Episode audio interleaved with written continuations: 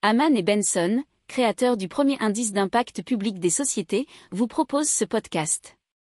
Haman Benson. Le journal des stratèges. Boris Kalt.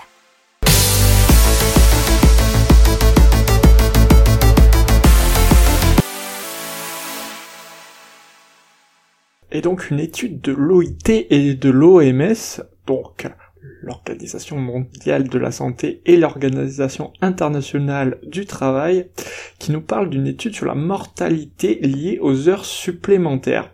Et donc apparemment en 2016, 745 000 personnes sont mortes de troubles cardiaques parce qu'elles avaient trop travaillé et c'est 30% de plus qu'au début des années 2000.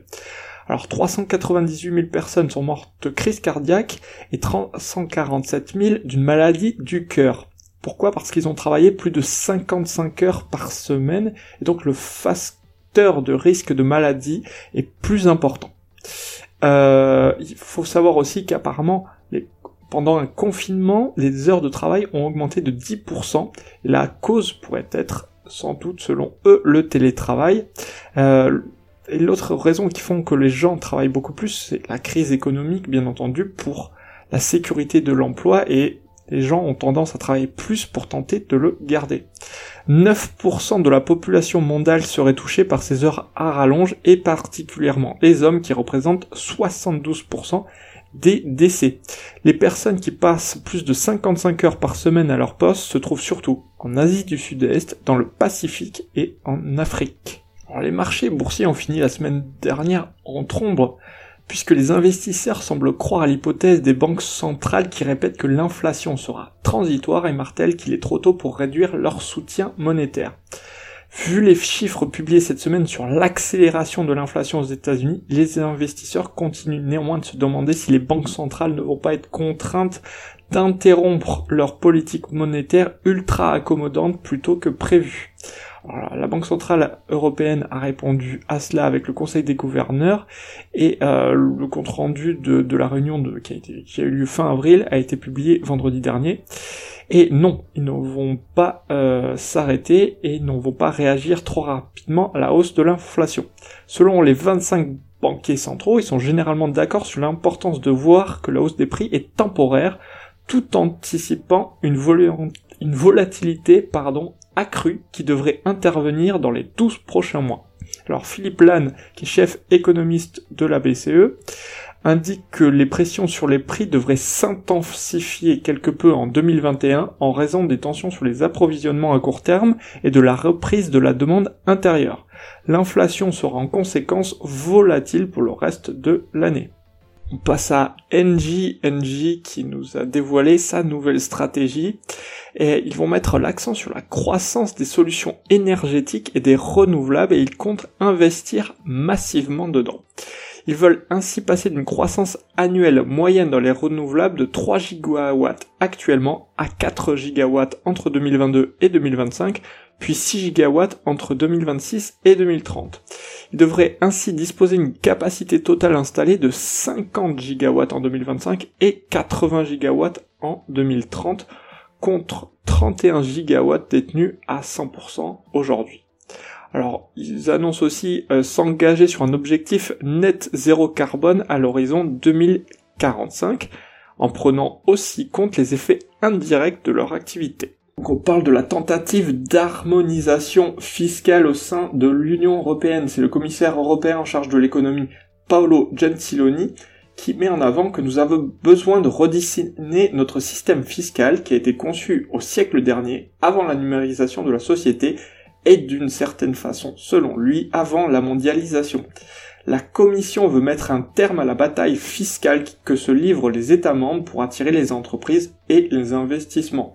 donc c'est donc lutter contre la concurrence fiscale agressive, mais aussi prévoir une répartition plus équitable des droits d'imposition entre les 27 pays de l'Union européenne. Alors, euh, il y a eu déjà des tentatives, mais qui avaient échoué par le passé, et notamment parce que des États membres comme l'Irlande, le Luxembourg ou les Pays-Bas veulent pouvoir maintenir un taux d'imposition plus faible. Donc on parle maintenant de Eurostar Eurotunnel qui a réussi à se refinancer à hauteur d'environ 290 millions d'euros grâce à ses actionnaires et aux banques, et notamment avec les capitaux propres et de nouveaux prêts bancaires garantis par les actionnaires. Euh, alors les actionnaires c'est qui? C'est la SNCF, le consortium Patinarail LLP, composé de la Caisse de dépôt et placement du Québec et des fonds gérés par Federated Hermes, 40%, euh, et l'entreprise ferroviaire publique belge SNCB 5%.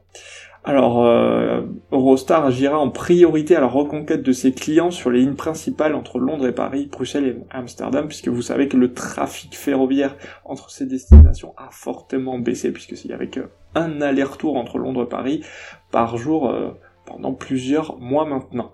Euh, Eurostar entend ensuite réussir son rapprochement avec Thalys, et notamment dans le projet Greenspeed, qui euh, a dans l'intention de réunir les deux opérateurs ferroviaires en une société européenne unifiée de trains à grande vitesse. Et donc, la Banque Centrale Européenne qui lance un outil euh, pour mieux calculer sa propre inflation.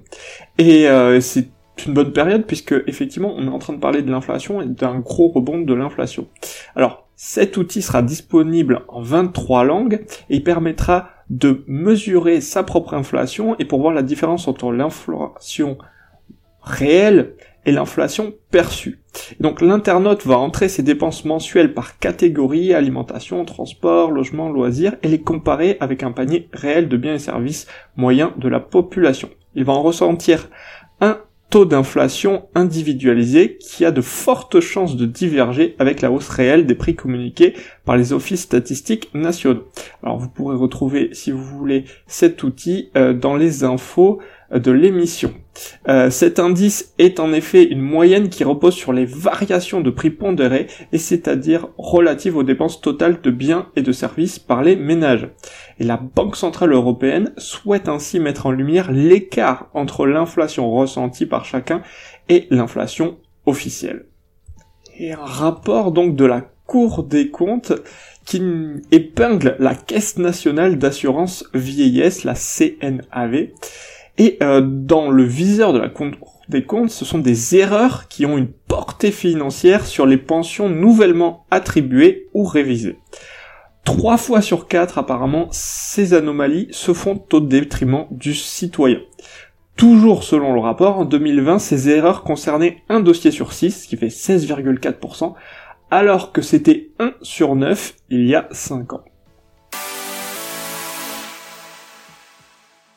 On parle d'une annonce de Motorola qui annonce donc à développer et surtout sans doute sortir un système de recharge de smartphone à plusieurs mètres, puisqu'ils ont annoncé un partenariat avec Guru Wireless. C'est une startup fondée en 2017 par des chercheurs de Caltech pour créer le premier système de charge sans fil qui recharge les smartphones à plusieurs mètres de distance. Alors Guru a développé une série de technologies qui semblent autoriser ce type de dispositif. Le communiqué de presse cite notamment la technologie Smart RF Lensing qui est décrite comme capable de concentrer l'énergie sur les appareils.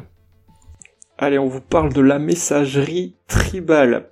Elle est disponible en France depuis quelques jours sur iOS et Android. Elle est portée par la société rennaise Dolmen et elle présente une alternative européenne aux géants du numérique. Alors Tribal, euh, ils ont euh, plusieurs motos, notamment chiffrer de bout en bout les messages, à la fois le contenu, mais aussi les métadonnées. Ils s'engagent même à supprimer automatiquement tous les messages au bout de 7 jours. Ils sont associés euh, à l'association Planète Urgence, mais aussi à l'entreprise Ecotri qui œuvre tous les deux à la préservation des forêts à travers le monde. Oui, puisqu'il y a plus que la vie privée, ils ont aussi une vision éco-responsable euh, bah, de leur travail. Alors euh, l'application sera gratuite pour le grand public mais payante pour les professionnels et Tribal s'engage à convertir les messages numériques de ses utilisateurs en arbres plantés. Et donc on passe à la société X-Wing qui a réussi l'exploit de réaliser le premier vol sans intervention humaine, que ce soit du roulage jusqu'au retour au hangar.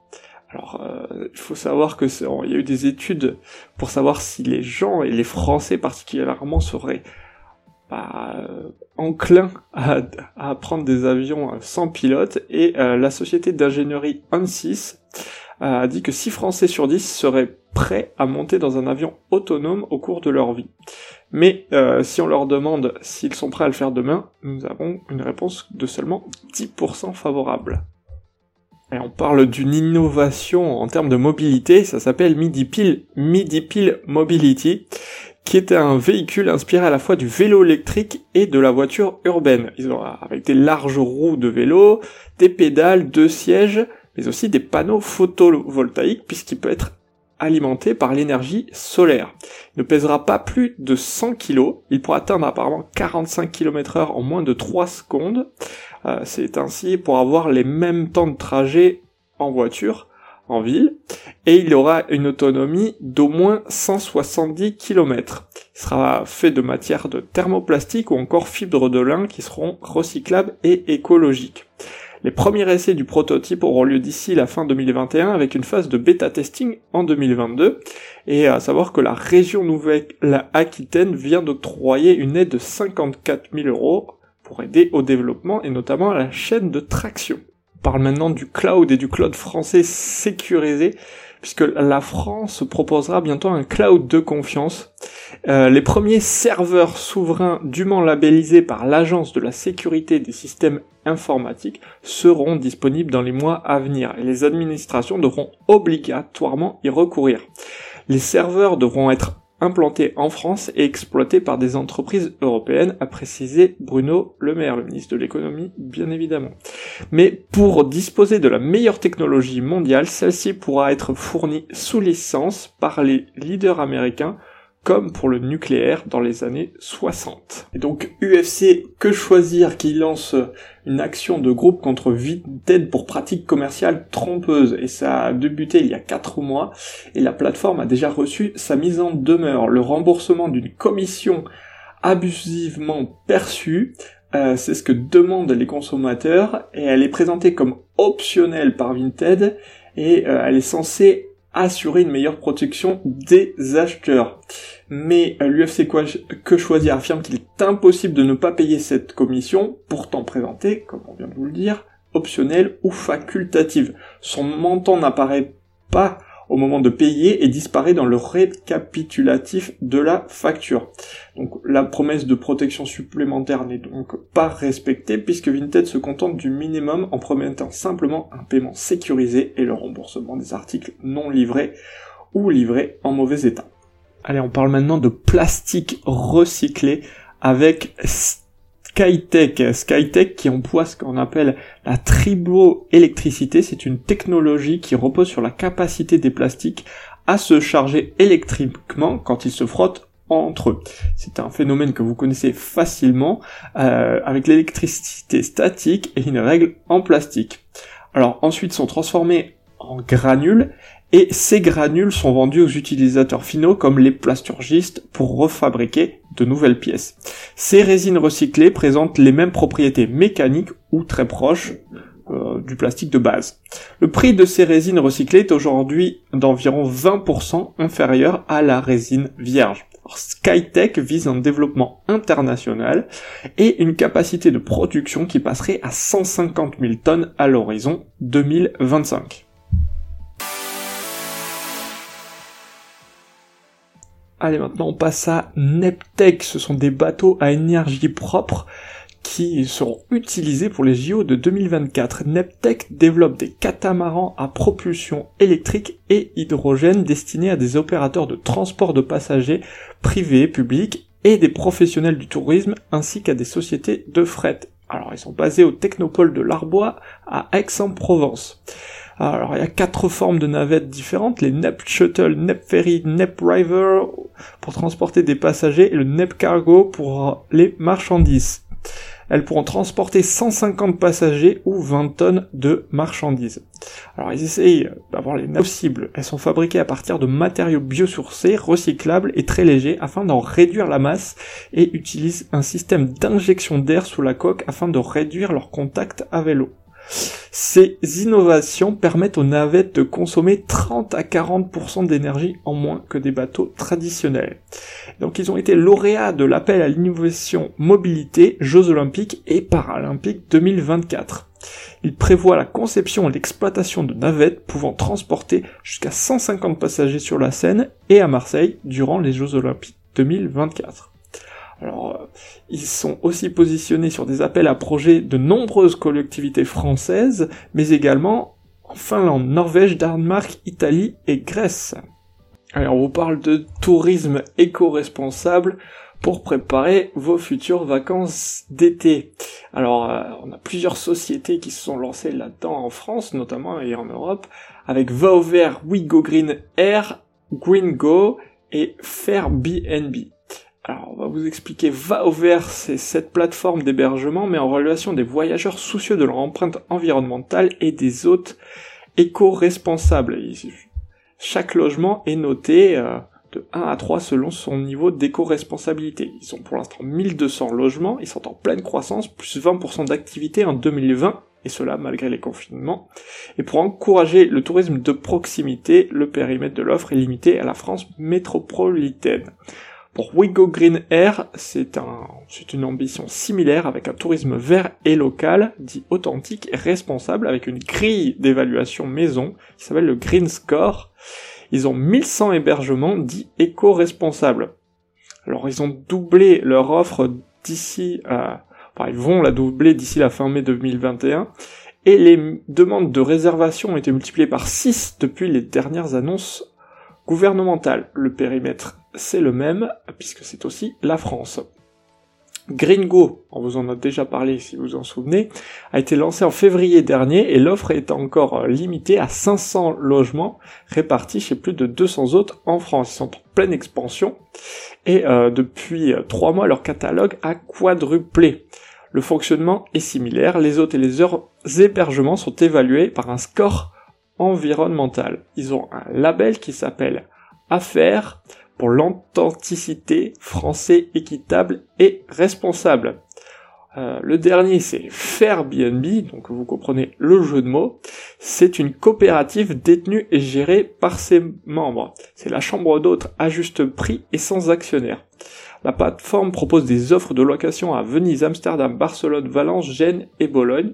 Il privilégie les hôtes qui ne proposent qu'une seule propriété sur le marché du tourisme, pour que celui-ci soit plus durable. Alors le site prend une commission de 15% sur le tarif brut de la location, mais n'en garde que 50%. L'autre moitié est investie dans des projets communautaires locaux et donc la pollution mondiale au plastique, et donc seulement 20 entreprises qui sont responsables de plus de la moitié des déchets plastiques, selon le Plastic Waste Makers Index.